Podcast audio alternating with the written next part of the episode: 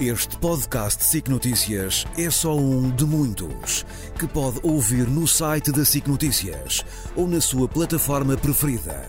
Os melhores programas de televisão, a opinião que importa e ainda entrevistas exclusivas em podcasts originais.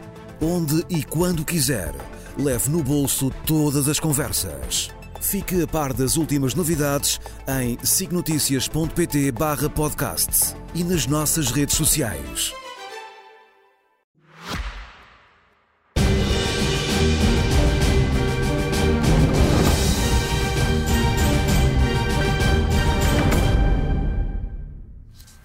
Olá, Nuno. Muito boa tarde. É um, incontornável. Vamos ter que começar com o assunto do momento, esta crise uhum. grave uh, política que o país vive e, neste caso, pela visão que a Comissão Europeia tem de tudo isto que está a acontecer. É verdade. Eu acho que é uma, uma visão que está, obviamente, a desenvolver-se e a evoluir. Um, uma coisa foram os primeiros dias e as primeiras horas, outras coisas é o que se sabe hoje.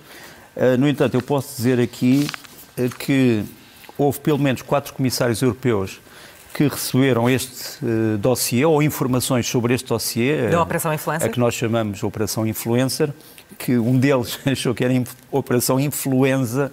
Influenza é, como sabes, é a gripe, pronto, mas não, não é influencer, mas já, os dados já estão todos uh, na Comissão. Os comissários que têm estado uh, a acompanhar este processo, por várias razões, são o Didier Reynolds da Justiça, uh, Janes uh, Lenarchik, eh, que trata das situações de crise na União Europeia ou entre a União Europeia e outros países. A Vera Jurovska, que trata das questões dos valores eh, da comunidade e da transparência. Maroš Sefcovic, que é um homem importante, é o número 2 da Comissão, e que trata dos problemas da transformação das energias verdes e também da questão do hidrogênio, etc. E, no fundo, trata de assuntos que estão também na, no, no, centro deste dossiê. Uh, é preciso não nos, Nós temos aqui uma pequena, uma pequena imagem que me parece sugestiva, porque, como tu sabes, um, ehm, a crise política em Lisboa foi vista em todos os países do mundo. Todos os jornais, todas as televisões ou abriram ou deram especial relevância à crise. Infelizmente, a maior parte dos jornais, e trago aqui alguns mais importantes, uh, dizem que a crise tem a ver com a corrupção. Portanto, ignoram, no fundo, uh, o detalhe dos crimes que podem estar aqui uh, em jogo. Uhum. Portanto, infelizmente, tens ali, é sobretudo a corrupção.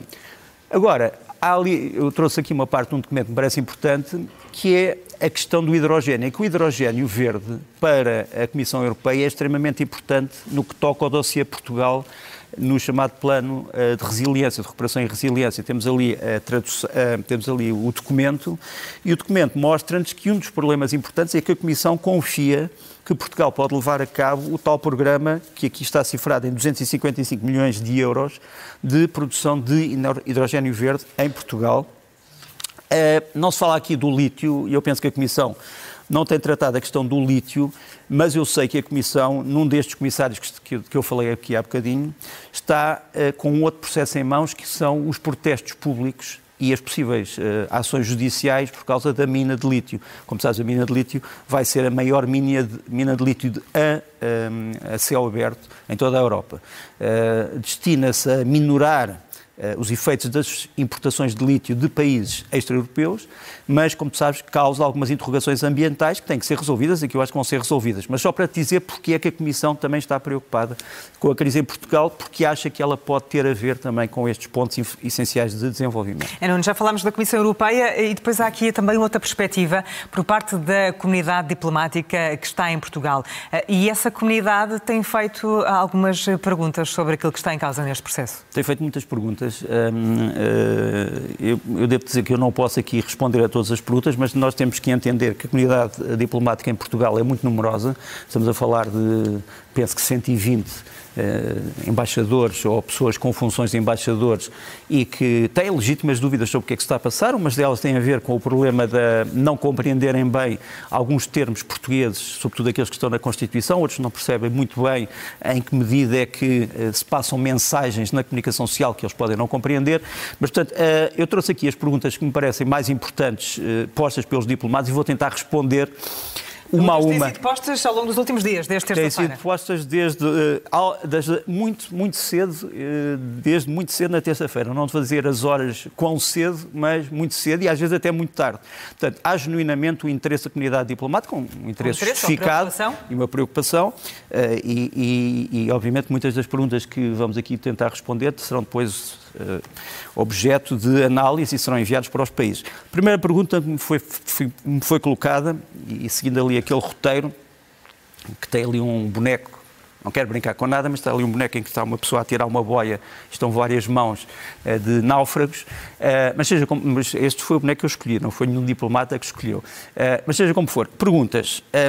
o Primeiro-Ministro foi demitido ou exonerado formalmente? E a minha resposta é, obviamente, não. Um, formalmente não, porque, como tu sabes, não há ainda uh, decreto de demissão.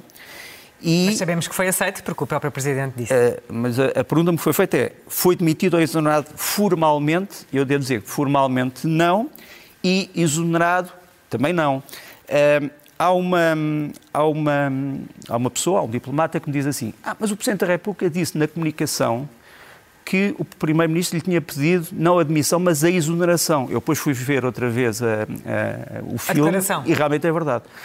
Agora, isto cria realmente um problema, é que a exoneração é a cessação de funções plenas e a substituição de uma pessoa por outra.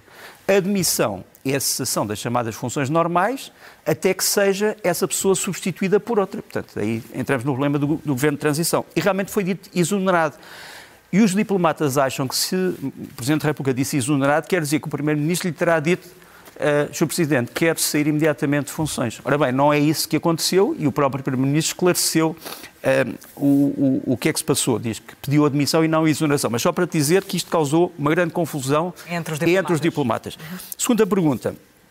O Primeiro-Ministro é arguído há uma grande confusão na comunidade diplomática sobre o que é quer dizer a palavra arguído, mas, digamos, em inglês é defendant, portanto, aquele que tem que se defender.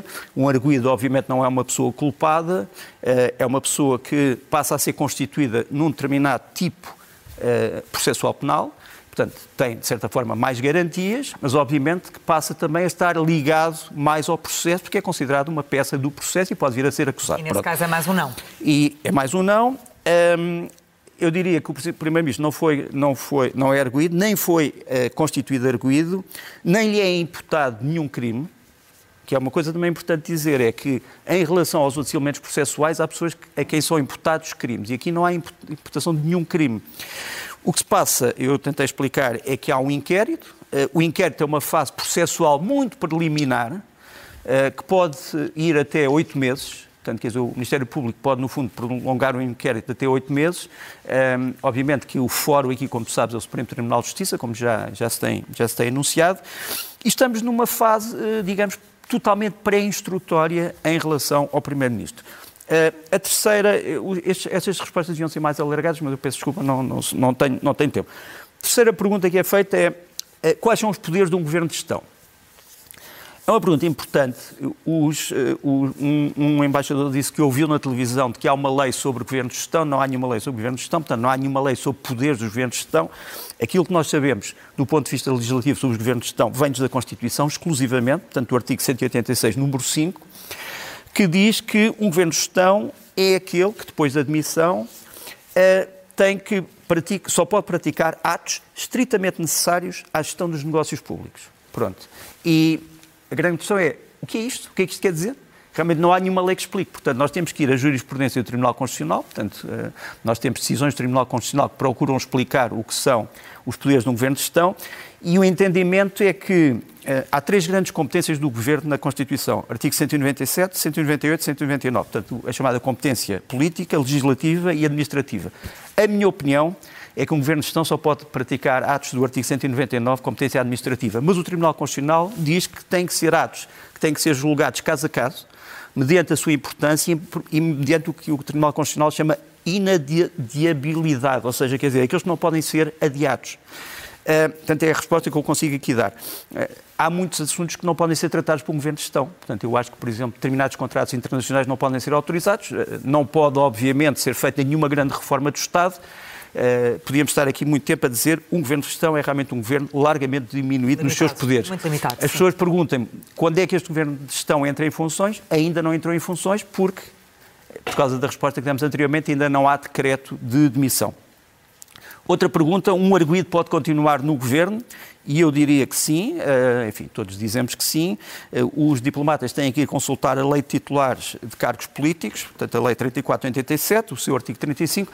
Uh, no fundo, um, deputado, um, um, membro do governo pode continuar até, obviamente, por exemplo, haver uma decisão da Assembleia da República de o suspender de funções se houver uma acusação, Quer dizer, se houver uma acusação definitiva uh, ou se houver um crime de pena maior e flagrante delito, coisa que não acontece aqui. Aliás, neste tipo de crimes não sabemos muito bem como é que poderia haver flagrante delito.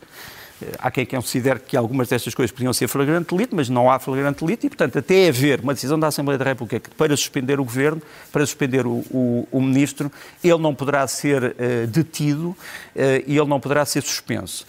Agora, pode partir do princípio que o Primeiro-Ministro tem capacidade, sem dúvida, quer eh, em governo de gestão, quer em governo normal, eh, de o eh, substituir. Essa é outra questão. Mas ele não tem, obviamente, que sair do governo e, e, e não pode ser detido. Há casos de detenção obrigatória, o caso da, do flagrante delito, mas essa é outra questão. Depois perguntam uma coisa que também me parece importante, que é de saber se há fundos públicos envolvidos em toda esta questão. Eu diria que em geral não, mas há a possibilidade de envolvimento de fundos públicos no sentido em que uma empresa é candidata a determinados fundos, fundos europeus e, e, portanto, nesse aspecto são fundos públicos, embora fundos públicos europeus. Uh, outra pergunta. O Presidente da República pode voltar atrás nas suas decisões? Eu diria sim, no sentido em que não há ainda publicação não é? Quer dizer, ainda não há publicação da admissão. E, por exemplo, se o Presidente da República achasse, acho eu, que... Mas voltar atrás em que sentido? No sentido de tomar uma, outra decisão. Um governo, PS? Voltar atrás. Voltar atrás, no sentido de, de tomar outra decisão. Pode voltar a, atrás, penso eu, que se houver factos que não estavam conhecidos na altura e que passam a ser conhecidos, por exemplo, imagina que há circunstâncias que podem anular este processo. Obviamente, o Presidente da República tem que voltar atrás, mas é uma pergunta que me foi feita e que me parece ser uma, uma pergunta curiosa. Outros perguntam-me, depois da dissolução, é, é, a única coisa que nós sabemos é quando é que é a dissolução. A meio de janeiro. Porque, porque tem que ser 60 dias antes das eleições, portanto, terá que ser eh, nessa altura. Pergunta uma coisa importante, dizem-me assim, a Assembleia da República continuará com poderes depois da dissolução? E eu direi, na maior parte dos casos, não, portanto, não tem os poderes que tinha, mas através da sua comissão permanente pode ainda praticar determinados atos. Por exemplo, imagina que havia outra vez uma epidemia, o Presidente da República precisava declarar o estado de emergência, a Assembleia da República, através da sua Comissão Permanente, pode fazê-lo. Portanto, vão ao artigo 179, número 3 da Constituição. Uh, uma pergunta mais delicada que me foi posta foi a seguinte, e já agora passo já para a segunda fotografia, que é sobre os poderes, as funções que hoje a Polícia de Segurança Pública tem. Pergunta-me assim, porquê que a Polícia de Segurança Pública aparece neste processo associada como braço policial do Ministério Público não, e não a Polícia Judiciária? Bom, grande especulação sobre o assunto, tem-se dito muito, eh, tem-se dito às vezes mais, e a primeira pergunta que os diplomatas me põem é esta. Não terá havido aqui uma violação da lei de organização da investigação criminal, a chamada LOIC, que dá à Polícia Judiciária a tutela exclusiva neste tipo de crimes. Portanto, a, a Polícia Judiciária não pode deferir este, a investigação deste tipo de crimes à PSP ou à GNR, apesar da PSP e a GNR hoje poderem ser também polícias de investigação criminal. E eu digo que não há violação por uma razão muito simples, é que até prova em contrário, a Polícia de Segurança Pública só fez uh, a busca física que nós sabemos, não praticou nenhum ato de investigação criminal. Quer dizer, as escutas não foram feitas pela PSP, tanto quanto nós sabemos, e não houve nenhum ato de investigação, porque se tivesse havido um ato de investigação criminal, o processo corria o sério risco de ser nulo. Isso é o problema. E, portanto, nós não temos essa. Agora, que a PSP tem hoje muitos poderes eh, de investigação criminal, também poderes que, lhe, que são herdados pelo CEF, Serviços Estrangeiros e Fronteiras, sem dúvida, e mostramos aqui realmente algumas dessas competências eh, novas da, da, da, da Polícia de Segurança Pública. Última pergunta me perguntam, que me, que me dizem, isto quer dizer que é o fim do sistema político português? Não é. Repara, a autoridade tributária depende do Ministério das Finanças e, no entanto, investigou casos deste governo. Um, uh, os, os magistrados do Ministério Público fazem parte de uma estrutura de órgãos de soberania e investigaram, obviamente, órgãos desse, uh, desse sistema político.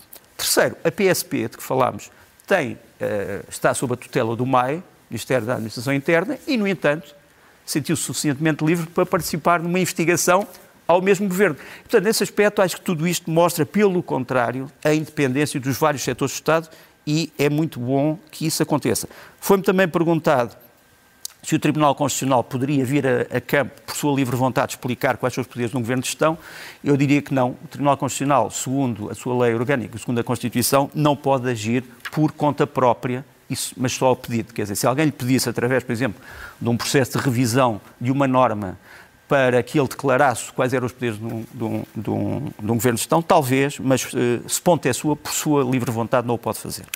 Muito bem, Nuno. Esclarecidas que estão algumas das perguntas feitas pelos diplomatas em Portugal, eh, vamos avançar agora para falar dos nossos vizinhos espanhóis que, pelo menos desde o dia 23 de julho, tentam formar um governo. Primeiro eh, sem eh, conseguir, por parte do PP. Agora parece que PSOE e independentistas catalães conseguiram finalmente chegar a esse acordo. Nos próximos dias vamos ter mais desenvolvimentos. PSOE, independentistas catalães e nacionalistas bascos. Não nos esqueçamos da palavra nacionalista, que em Espanha tem uma conotação positiva, ao contrário de outros países. Portanto, os nacionalistas bascos, o Partido Nacionalista Basco também fará parte do governo. Uh, eu, eu, devo dizer uma coisa. Como tu sabes, tem havido manifestações em Madrid por causa da questão da amnistia, uh, da amnistia uh, por causa da questão da possibilidade de Espanha se transformar num Estado federal e, portanto, uh, promover-se um referendo para que as regiões autónomas se transformem em Estados. Eu diria que, neste caso, eu acho que era muito importante que o monarca espanhol, não sou espanhol, mas achava que o monarca espanhol se via pronunciar sobre isso, fazer uma declaração ao país para serenar os ânimos. Se não nos esquecemos que a Constituição Espanhola, que nos aparece aqui no seu frontispício, é uma Constituição de 78, portanto quase da, com a idade da Constituição Portuguesa, se bem que não tenha sido objeto das revisões constitucionais de que a Constituição Portuguesa foi. Portanto, é uma Constituição relativamente intocada e estável. Eh, é uma Constituição que dá um poder importante ao rei, quer no que toca ao referente, quer no que toca ao perdão, que são duas coisas que podem estar aqui em causa eh, nos compromissos que este governo vai ter que tomar entre si. Eh, Devo também dizer que se eh, tiver que haver uma revisão constitucional para dar mais poderes às autonomias e para alterar a questão uh, do, do, referendo e alterar a questão uh, das, uh, das amnistias, será muito complicado. É que as regras de revisão constitucional em Espanha são ainda mais complicadas que as nossas. seria preciso haver, nas duas câmaras, Senado e, e Congresso de Deputados, uma maioria de 3 quintos, Portanto, imagina uh, o que é arranjar 3 quintos dos deputados para uma uh, revisão constitucional. Se isso não for possível, terá que se formar uma comissão bipartidária entre as duas câmaras e se isso, isso não, daí não resultar nada, uh, só poderá haver revisão constitucional com maioria absoluta no Senado e dois terços da Câmara Baixa. Portanto, é muito complicado. Agora, se me perguntares assim, é possível que a Espanha esteja a transformar num Estado federal? Eu acho que é muito complicado. A Espanha continua a definir-se como um Estado um, eh, unitário, uh, regionalizado, portanto com regiões autónomas, uh, proíbe a federação, no seu artigo 145, e eu acho que a Espanha neste momento está com um problema que não é apenas um problema de personalidades e partidos, mas um problema da sua própria estrutura histórica. Nuno, uh, um tema que. Agora é tudo dominado... fácil, a seguir isto é tudo fácil. tema que tem dominado a agenda e que, devido à grave crise política, não tem sido dada tanta atenção, mas continuamos a ter uma guerra entre Israel e o Hamas. Uh, e os últimos dias eh, têm mostrado que as duas partes continuam a ser intransigentes ou já estão a ser dados alguns sinais de que, pelo menos, um, uma tentativa de acordo está a ser trabalhado. Eu diria que há aqui a, a chamada metáfora do, da planície gelada, ou seja, acima é uma coisa, debaixo do gelo é outra coisa. Acima realmente eh, há isso que tu disseste, portanto, há uma guerra, vamos mostrar aqui imagens eh, do Hamas a lutar à civil, é preciso, não nos esquecemos isto, nós falamos muito nos ataques eh, israelitas a hospitais, mas muitas vezes não falamos no facto dos combatentes do Hamas não envergarem trajes militares, mas se poderem confundir com civis. É o que acontece aqui. Eles estão aqui armados com os RPGs, os seus famosos RPGs com carga dupla, e todos os combatentes estão à civil. Portanto, um dia que se tiver que fazer a história dos possíveis crimes de guerra nesta, neste conflito, iremos ter muito que contar. Portanto, eh, à superfície do campo de gelo, sem dúvida, há uma guerra. Eh, e uma guerra cruenta.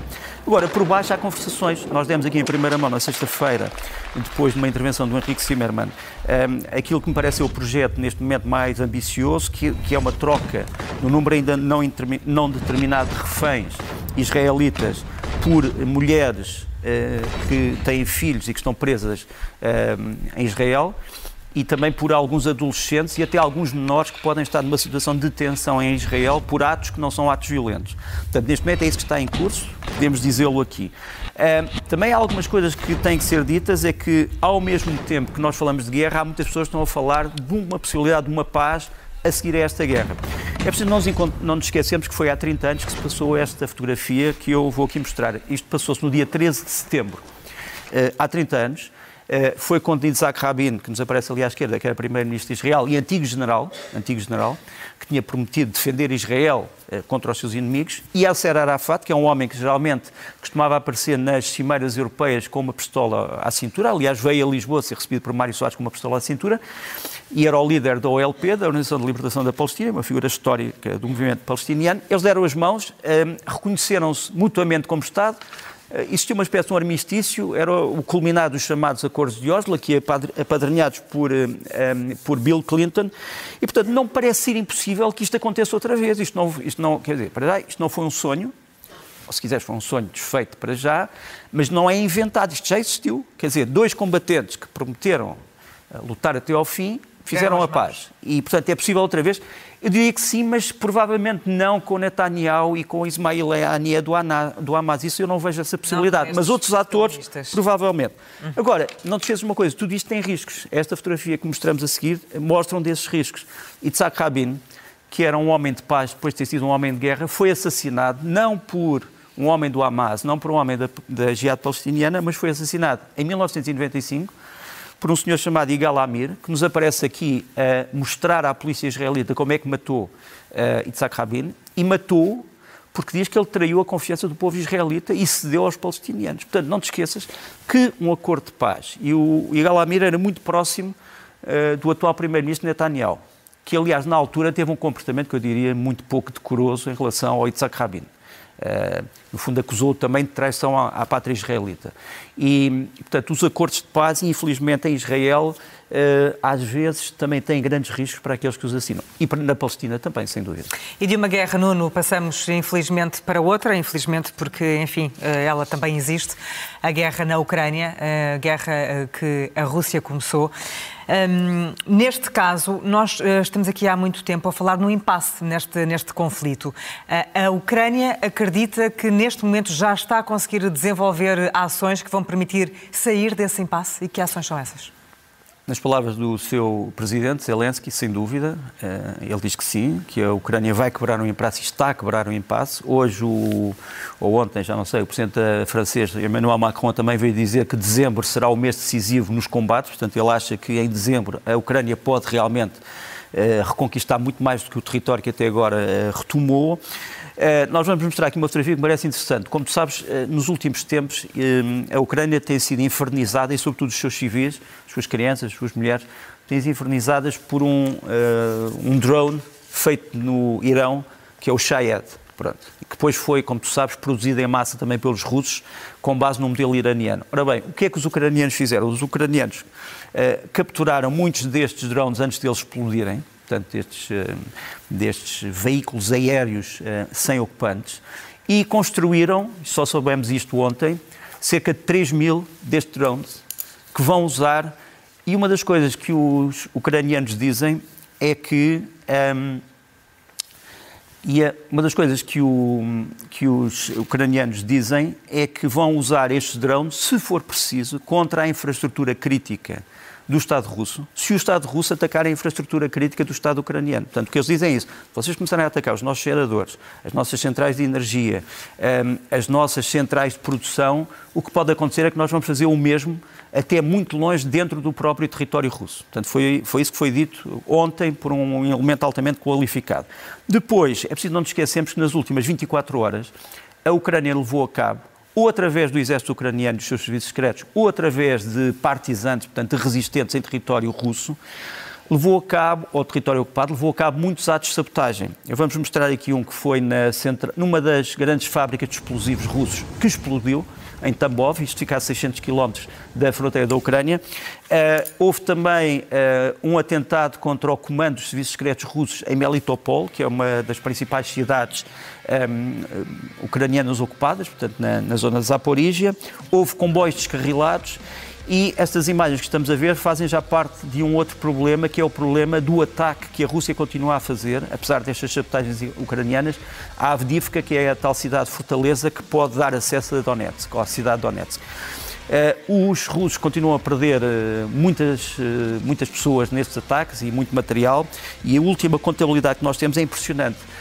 Segundo os ucranianos, segundo o Estado-Maior ucraniano, o general Zaluzny, os russos perderam desde o começo desta ofensiva contra Avdivka, que é uma ofensiva que tem cerca de um mês e meio, dois meses, perderam 10 mil homens, 20 mil feridos, 100 carros de combate, portanto, vulgo tanques, 250 blindados, 50 obuses autopropulsados ou rebocados e sete aviões Su-25. Este equipamento dava, obviamente, para armar um exército. E, no entanto, está a ser perdido, porque a Rússia precisa de ocupar esta cidade, porque senão terá a sua cidade de Donetsk em risco, que é a sua capital da, da Ucrânia ocupada. Por outro lado, os ucranianos estão a celebrar este vídeo que estamos aqui a mostrar, que é o, o vídeo da, que celebra o ano da libertação da cidade de Kherson. Foi a, a, a maior cidade capital de Oblast, que tinha sido ocupada pela Rússia, como sabes, foi desocupada pelos ucranianos há um ano. Isto aqui é o povo ucraniano que veio saudar os seus militares. Isto chocou muito as autoridades do Kremlin, porque achavam que os ucranianos iam chegar a esta cidade. Estava tudo fechado, quer dizer, ninguém vinha aplaudi-los. No entanto, nós temos aqui o sentimento dos ucranianos que estavam numa cidade ocupada. E hum, há ainda uma derrota diplomática que não pode ser esquecida para a Rússia. Este homem que vamos mostrar aqui é o juiz uh, Kirill Gevorgian. Ele era o candidato da Rússia ao Tribunal Internacional de Justiça. A Assembleia Geral das Nações Unidas não o elegeu e, pela primeira vez, a Rússia, desde 1946, portanto, desde a, a, a, criação da ONU, está fora do Tribunal Internacional de Justiça. O que mostra que as consequências para a Rússia da guerra as militares são más, mas as diplomáticas são capazes ainda de ser piores. Não seguimos neste uh, leste-oeste, agora para, para falar de algo que uh, as pessoas não sabem muito, até uh, pelo nome, serviços secretos, os serviços de informações. Exato. Mas que têm um papel fundamental e que, quando estamos a falar, por exemplo, em conflitos, pode eh, mudar verdadeiramente o rumo das coisas? Sem dúvida, sobretudo nos conflitos em que tu hoje praticamente não consegues esconder nada, quer dizer, por exemplo, na Ucrânia tens grandes planícies em que é muito fácil saber quem é que está a avançar e quem é que está a recuar, ou quantos veículos é que estão. Porquê que é fácil? Porque hoje em dia os serviços de informações eh, dão olhos aos exércitos e dão informações aos governos. E, e, sobretudo, eh, em algumas áreas, conseguem influenciar os próprios eh, processos políticos. Isto aqui é uma imagem interessante, é a reunião, nem mais nem menos, entre o diretor da CIA Uh, e uh, os seus homólogos e, e, dois, e, mais duas pessoas ligadas à, às informações americanas, com o presidente do Egito e com uh, o chefe dos serviços secretos internos um, egípcio, o chamado AGI, a Agência Geral de Informações, e o chefe dos serviços secretos militares, a chamada Agência de Informações e Reconhecimento. E aqui o que está a ser discutido é nem mais nem menos a troca de reféns de que há bocado falávamos. Portanto, tu tens os serviços secretos no centro também de negociações que só se tornam públicas depois de terem acabado, ou depois de terem sucesso. Geralmente, quando não têm sucesso, não se costuma falar sobre elas. Uh, depois, um, uh, ah, é hoje cada vez mais preciso que os serviços secretos militares, sobretudo, saibam o que é que se passa no terreno, através de satélites, através de drones, através de pessoas infiltradas, através de sensores.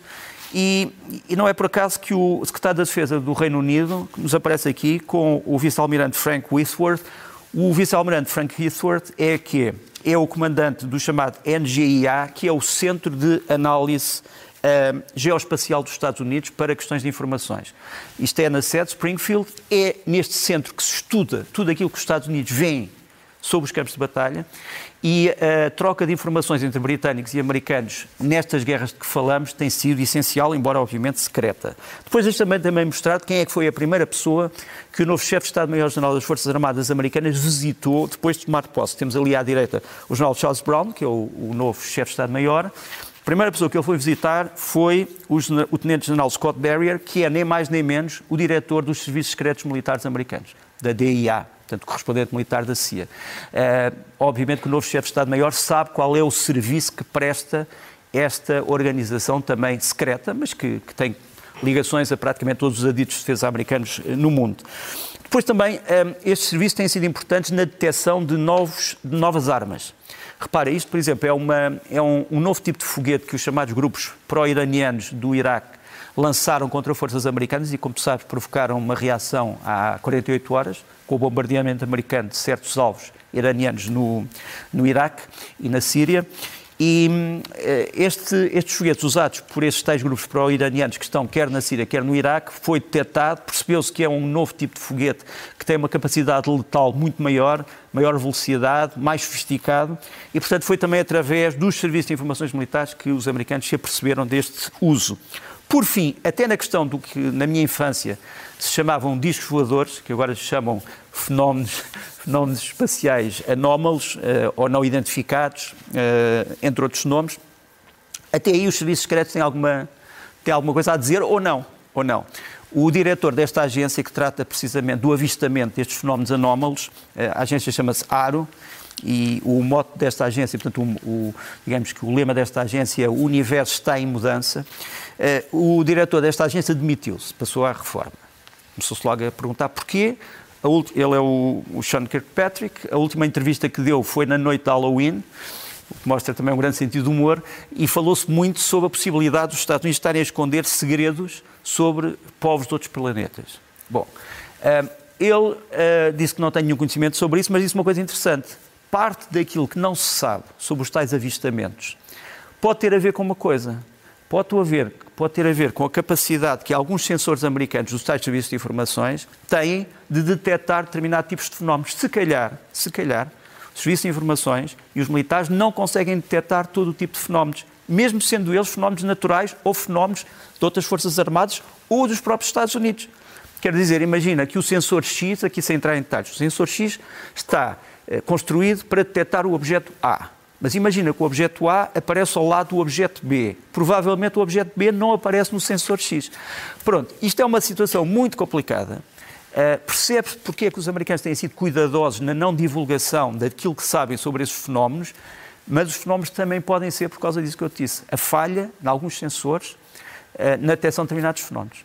Nuno, e vale a pena uh, fazermos também um ponto de situação nas relações entre os Estados Unidos e a China. Uh, vai haver uh, algum desenvolvimento em termos de conversações que vão existir na próxima semana entre Washington e Pequim? Eu não gosto de chamar aqui, não gosto de chamar aqui, não puxar por medalhas, mas nós demos em primeira mão uma notícia que foi que na segunda-feira começaram as discussões entre os Estados Unidos e a China por causa da questão nuclear, que vai ter uma grande importância no dia 15 em São Francisco, quando o Presidente dos Estados Unidos e o Presidente da China, portanto Joe Biden e Xi Jinping, se vão encontrar. Na próxima quarta-feira. Na próxima quarta-feira. Uma das coisas que vai ser eh, discutida é o problema nuclear, saber o que é que as duas grandes potências vão falar sobre o nuclear é outra questão. Agora, este relatório que nós eh, vamos mostrar aqui é um relatório que foi apresentado pelo Congresso, uh, pelo Pentágono, portanto, pela parte militar do Estado americano ao Congresso e que diz que a China hoje já não é a Rússia a grande potência nuclear com que os Estados Unidos têm que se preocupar, mas sim a China. A China está a modernizar o seu equipamento nuclear e os Estados Unidos têm que falar com a China. E isso vai acontecer em São Francisco. Nós sabemos, por exemplo, que uma das conclusões de São Francisco vai ser a de não adaptação da chamada eh, inteligência artificial aos sistemas de contagem nuclear ou controle nuclear. Aliás, chineses e americanos vão fazer uma declaração. Pode ser que voltem atrás, isto que eu estou a dizer pode ser que não aconteça, mas sabemos para já que pode estar eh, na forja uma declaração sobre a não aplicação da inteligência artificial a determinados sistemas de armas. Uh, porque pode tornar-se perigosa essa aplicação. Mas seja como for, enquanto isto está a acontecer, nós vamos discutir filosoficamente se os Estados Unidos e a China são hoje irmãos, são adversários, são rivais, são inimigos, uh, são concorrentes é, é algo que, que é uma boa discussão para as próximas semanas e meses. Agora, enquanto que Biden e Xi Jinping se vão encontrar, nós também temos o secretário da Defesa, Lloyd Austin, a fazer um périplo pela Ásia. Ele esteve também na Índia. A Índia, como tu sabes, é uma das uh, competidoras e até um rival militar da China. E Lloyd Austin veio assegurar aos aliados americanos que nada de mal se vai passar. Quer dizer, uh, o facto de os Estados Unidos falarem com a China não quer dizer que vão abandonar os seus aliados. E, portanto, estas visitas de compensação são também muito interessantes eh, de seguir do ponto de vista diplomático. Por fim, alguns dos aliados americanos no Pacífico, e sobretudo no sudeste do Pacífico, têm problemas com a China. Um deles é, é o Estado filipino. Vamos mostrar aqui uma situação que foi grave. Eh, nos últimas semanas, eh, barcos da Guarda Costeira Chinesa têm andado a escoltar barcos de pesca chineses que entram ilegalmente, segundo os filipinos, nas suas águas. E quando a, a, Guarda Costeira Filipina tenta interceptar os barcos chineses, estes, em vez de se retirarem, aproximam-se perigosamente e têm havido algumas situações de quase confronto militar. E, portanto, é preciso não nos esquecermos que por trás da concórdia, nova concórdia entre os Estados Unidos e a China, há também problemas que não estão resolvidos. E Nuno, vamos agora passar para algumas referências. Queres fazer, nomeadamente, eh, uma estátua que vai ser inaugurada na próxima semana eh, em Lisboa em, em, Lisboa. A estátua é de quem? É a estátua de Maria Teresa Bojácio. Nós conhecemos-la como Madre Teresa de Calcutá. Ela nasceu no Kosovo. É, isto é uma imagem da catedral, a única que eu saiba, a única catedral dedicada à Madre Teresa que está precisamente no Kosovo, em Pristina. Ali está Teresa de Calcutá. Isto vai ser inaugurado. Temos ali a frase trocada, mas já vamos falar do, do que está lá escrito. Está, está trocada. está. Ah, pronto, não vi. Olha, tens um... mas tu és de uma geração jovem, não, já não, já não. Vês muito melhor do que a minha geração, mas seja como for. Ah, e hum, esta, esta, esta catedral não vai ser uma catedral em Lisboa, mas vamos ter uma estátua que vai ficar uh, ali perto de Braço de Prata e vai ser inaugurada para a semana. E quem vai estar na inauguração é precisamente a Presidente da República do Kosovo, uh, vai prestar tributo um, à Madre Teresa. Bom, e agora vamos sim falar para a frase que ali estava e que tem a ver com conservas. Lá ah, de conservas. Ah, era isso estava. Esta referência. Era, era, era a frase que estava. Não, olha, vamos ter uma conversa sobre conservas, mas conversas sobre conservas, pronto. Uh, não, mas não é esta a fotografia. Pronto, mas uh, já lá vamos, já lá vamos. Mas esta fotografia vem a propósito de uma outra coisa uh, que tem a ver. Foi, sou eu de certeza que vi mal as fotografias, mas, mas pronto. Esta fotografia. Mas é algo que vamos falar também. Vamos, vamos, vamos, falar, vamos falar também. Um, Olha, um, mas já foi trocada. Portanto, foi trocada. Esta é que era a das, das conservas, as conversas então, sobre conservas. porque está a ter uh, concerto com a frase. Olha, no dia 15 vai celebrar o Dia Nacional das Conservas de Peixe em Portugal. As conservas de peixe em Portugal mobilizam cerca de 3.500 trabalhadores, a maior parte mulheres. Um, existem desde o século XIX, nós temos ali imagens das antigas conserveiras, uh, movimentam uh, números espantosos, uh, a produção portuguesa em 70% é exportada, mobiliza cerca de 366 milhões de euros por ano, com, nós conservamos 34 espécies de peixe, que é uma coisa também interessante, e no entanto Portugal importa muitas conservas. Quer dizer, era perfeitamente possível, através de vários tipos de acordos, sem violar as leis internacionais da concorrência, fazer com que as conservas portuguesas se vendessem mais. Mas para isso têm que ser mais conhecidas. E também têm que ser mais conhecidas naquilo que elas contribuem para a saúde, para, para a sustentabilidade da economia uh, e do crescimento. Uh, tudo isto, só para te dizer que no dia 15 realmente vai haver o Dia Nacional das Conservas, vai uh, ter lugar o, o descerrar de uma, um mural na Travessa do Cotovelo, na Baixa, que fica ali na zona nobre da Baixa, Ribeirinha. E quem quiser pode também ir ao Museu Interativo de Turismo de Matosinhos, para ver o que se diz lá sobre as conservas. Mas, portanto, as conservas têm que ser apoiadas. Agora sim, podemos agora, sim, ir... das conservas, passamos para restauros. E agora sim, para restauros, sim. Eu, eu, percebo que isto realmente é um peixe que aparece ali. Pode parecer que isto tem a ver com as conservas de peixe. Mas, pronto, na semana passada nós fizemos uma pergunta que, que tinha a ver com uma pergunta que nos foi feita por turistas de um grande país europeu que foram ao Palácio da Vila em Sintra e que acharam que o mobiliário e o recheio não era o mesmo que eles conheciam quando lá tinham ido noutros anos. Uh, fizemos uma pergunta sobre o destino desse, desse, desse material, desse recheio, desse, e, dos mobiliários, etc. E tivemos uma resposta rápida. Uh, no fundo, foi-nos dito que realmente os mobiliários podem ter mudado ao longo dos anos, porque muitos têm que ser restaurados.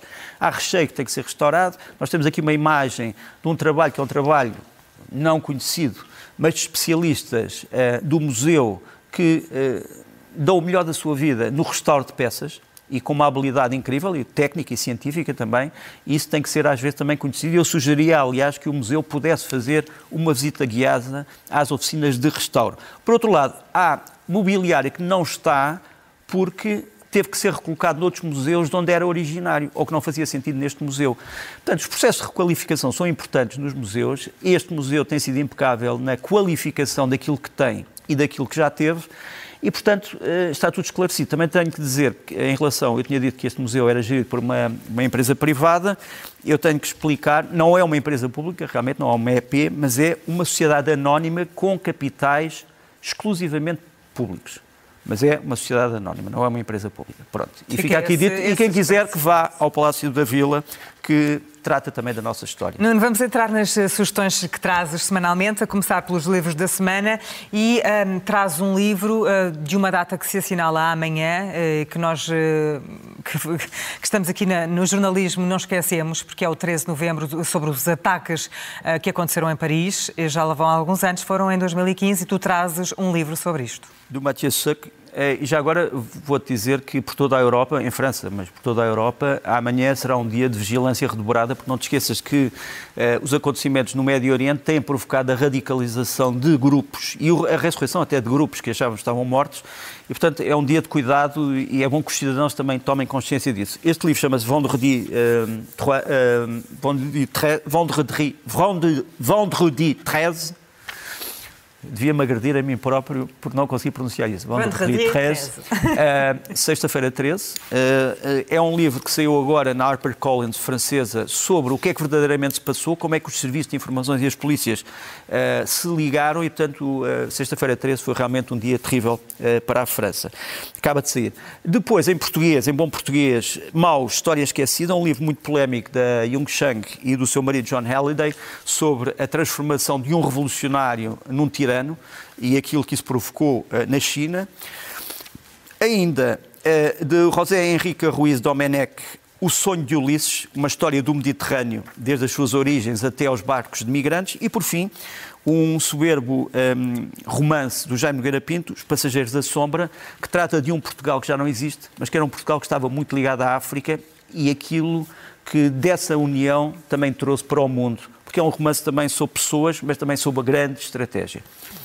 Disso, passamos para os filmes da semana e, neste caso, Nuno, trazes logo à cabeça um documentário. My Name is Alfred Hitchcock, este consegui pronunciar bem. É um, um, é um filme sobre, um documental sobre hum, a obra do Hitchcock, um dos grandes mestres do cinema. Isto foi feito pelo Mark Cousins, uh, aconselho vivamente. É estreado para a semana em todos os, a todas as telas do país, portanto, continente e ilhas. E depois, uh, no ramo das chamadas distopias ou utopias negras, que é que será o futuro se não for isto? Uh, será que vamos ter um futuro bastante pior do que o passado? Será que as nações ditas democráticas vão transformar-se em tiranias? O que é que vai acontecer ao clima? Será que os governos eleitos vão transformar em, em, em no fundo, governos um, imperiais?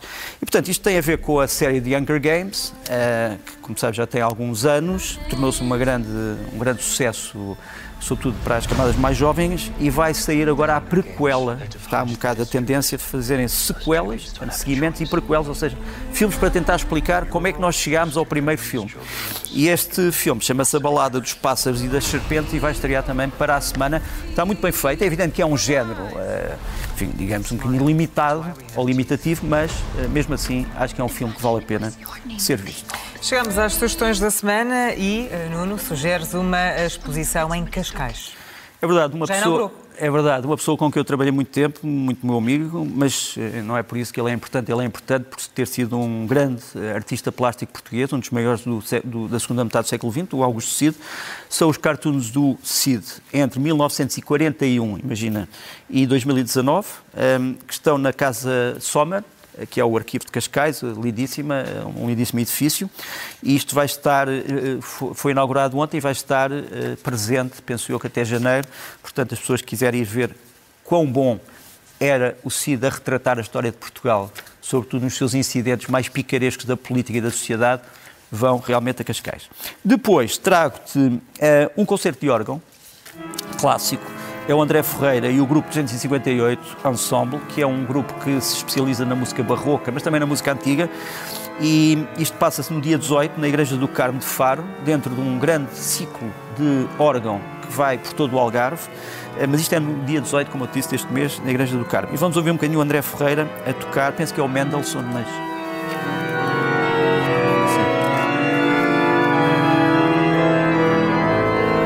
Portanto, quem gostar de órgão e quem gostar uh, enfim, da música de todos os tempos vai poder uh, assistir a estes concertos.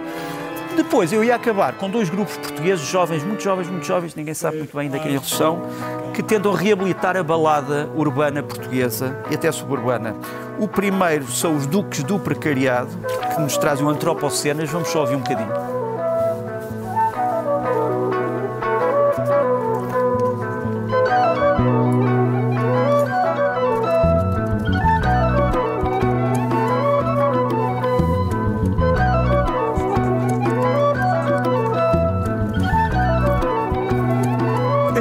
Precariado, mas logo a seguir vem uh, um grupo também que procura reabilitar a balada política, um, com tons surrealistas e, e, são, são realmente dois grandes intérpretes também nas guitarras. Uh, Chamam-se A Ortiga e lançaram um CD que se chama À Procura da Essência da Cebola e uh, foi lançado agora.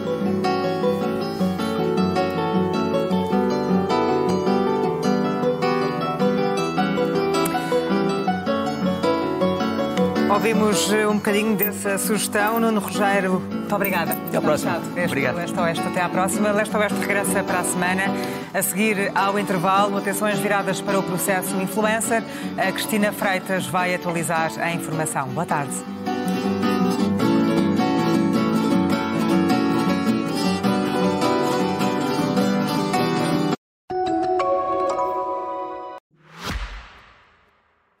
Este podcast SIC Notícias é só um de muitos que pode ouvir no site da SIC Notícias ou na sua plataforma preferida. Os melhores programas de televisão, a opinião que importa e ainda entrevistas exclusivas em podcasts originais. Onde e quando quiser, leve no bolso todas as conversas. Fique a par das últimas novidades em signoticias.pt/podcast e nas nossas redes sociais.